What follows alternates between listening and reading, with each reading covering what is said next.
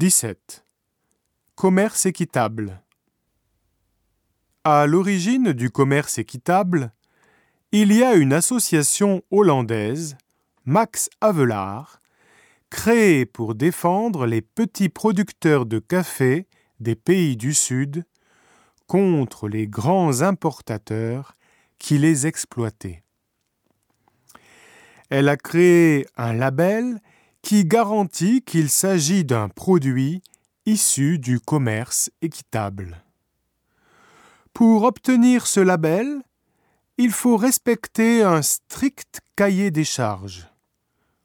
Le producteur doit, par exemple, protéger l'environnement, limiter le nombre d'heures de travail de ses salariés et ne pas faire travailler les enfants l'importateur est obligé d'assurer un prix minimum d'achat au producteur et de préacheter des produits commandés si c'est nécessaire.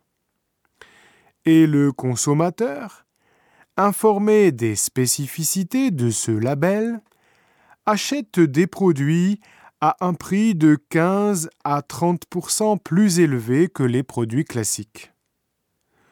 Au début, Seul le café était concerné.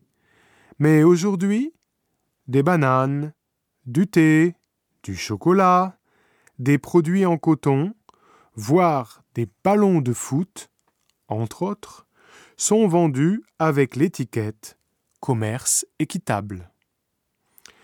En France, la vente a augmenté de 50% en 2005 par rapport à l'année précédente.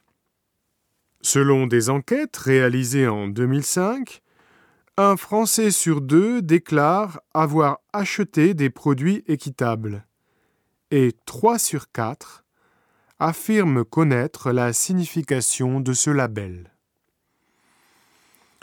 Les grandes industries agroalimentaires comme Nestlé y investissent et les grands distributeurs comme Carrefour, Leclerc, Monoprix vendent des produits commerce équitable.